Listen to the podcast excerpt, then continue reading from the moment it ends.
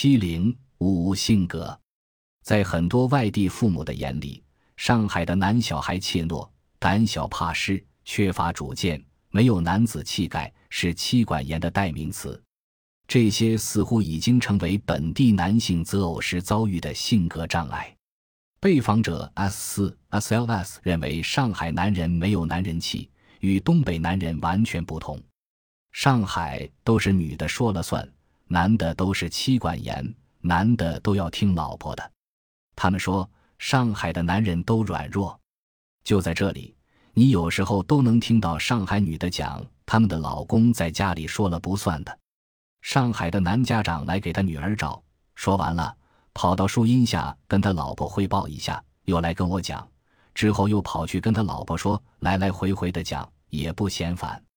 现在姑娘找对象都要找外地的，不要找上海的婆婆；男孩要找也找外地的，女孩要找也找外地的，外地的有男子气。我还听人说，上海男人要是在家不干活，那是不行的。为了印证被访者 S 四 SLS 的观点，在他的帮助下，我电话访问了他的儿子。谈到妻管严问题，他也同意母亲的意见，也认为上海男人，至少是他了解的上海男人都患有妻管严。上海女孩子怎么说呢？可能就是北方男人。你也知道，我是东北人嘛。北方男人不怎么喜欢做家务，比较懒，然后可能整体忙工作多一点。但是上海的男孩子呢？就我了解的上海男孩子，我周围的同事，他们都是全部回家买菜、烧饭、做这些事情。我就问他们对这个事情怎么看法，他们就觉得这个很平常啊，很正常，他们觉得很习惯、很坦然。然后我觉得我跟他们不一样，这方面有差距，这个是文化上的差距，这个也不能说什么，反正。我们东北人还是找个北方人好相处，至少我可不愿意被老婆管得死死的，我得留点老爷们的男人气吧。妻管严，呵呵。所以说，本地女孩子不能说是没有合适的，只能说没有碰到吧。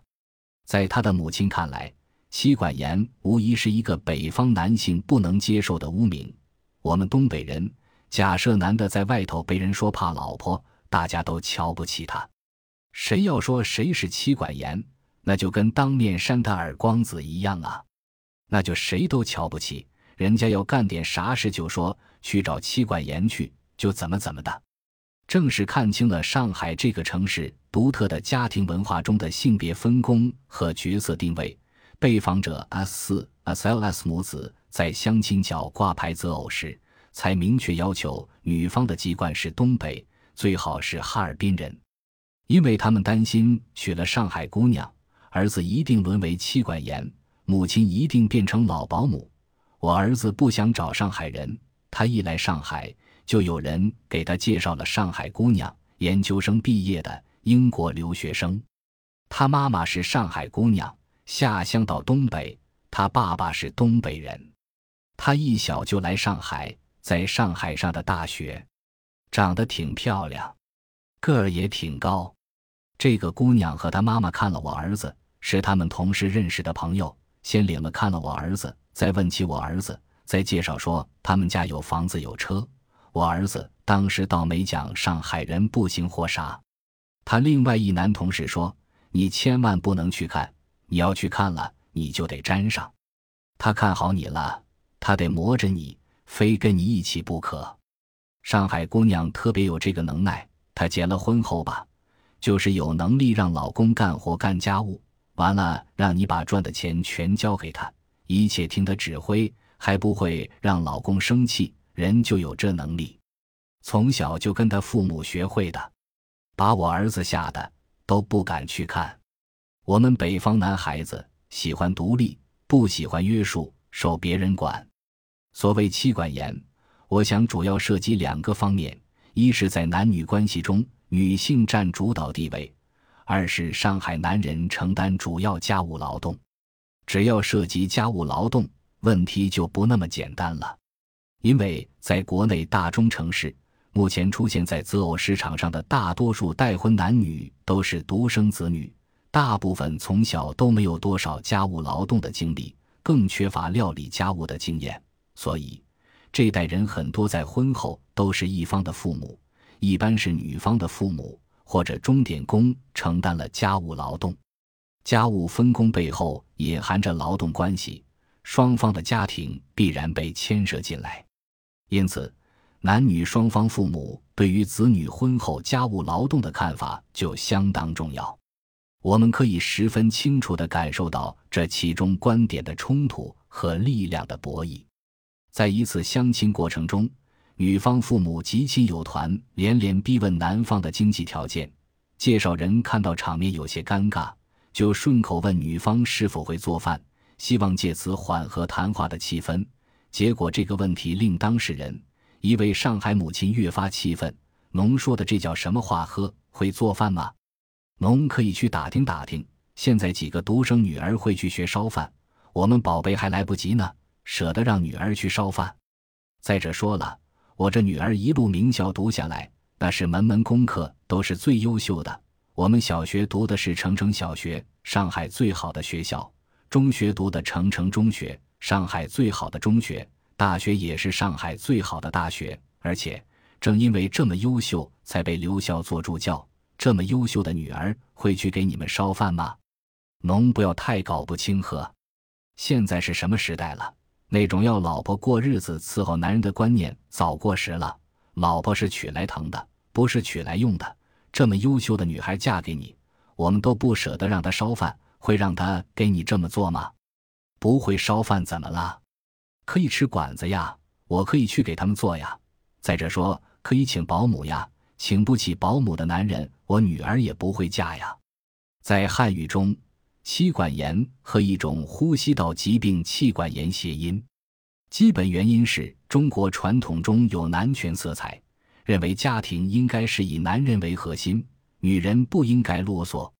如果女人管的事情太多，就会有问题。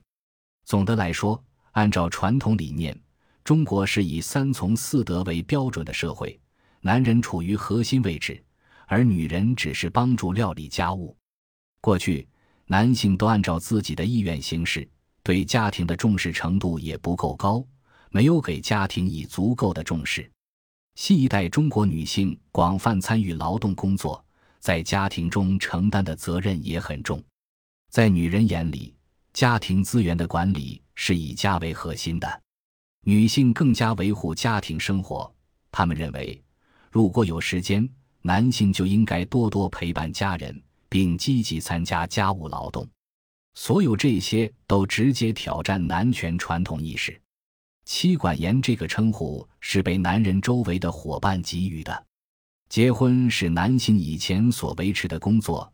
家庭和朋友之间的平衡被打破了，比如从前，他有可能天天下班跟一群伙伴去喝酒；结婚后不去参加朋友聚会，伙伴就戏称他是妻管严。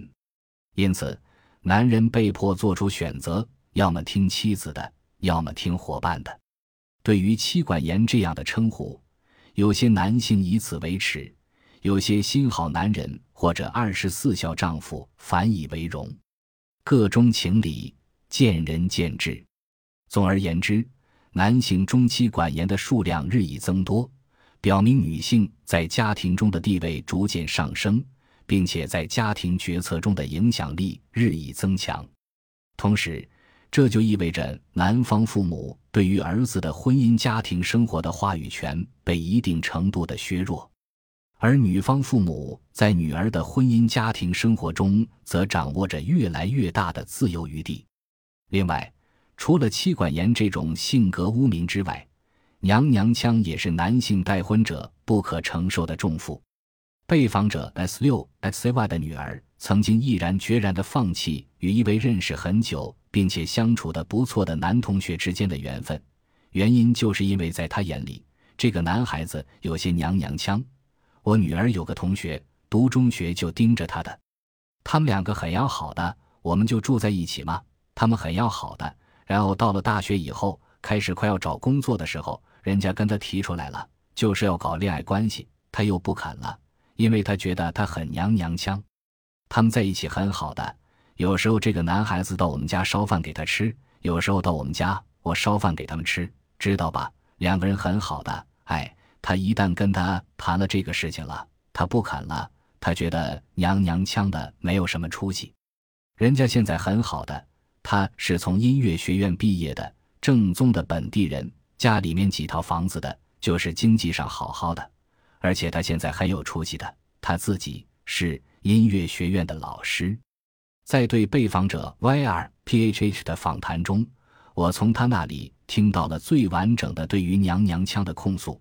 那个男孩子，我跟他，我当他是闺蜜。你懂哦，我怎么可能和他在一起？我妈妈她不明白的。现在就是在社会上，很多的用人单位都拒绝娘娘腔。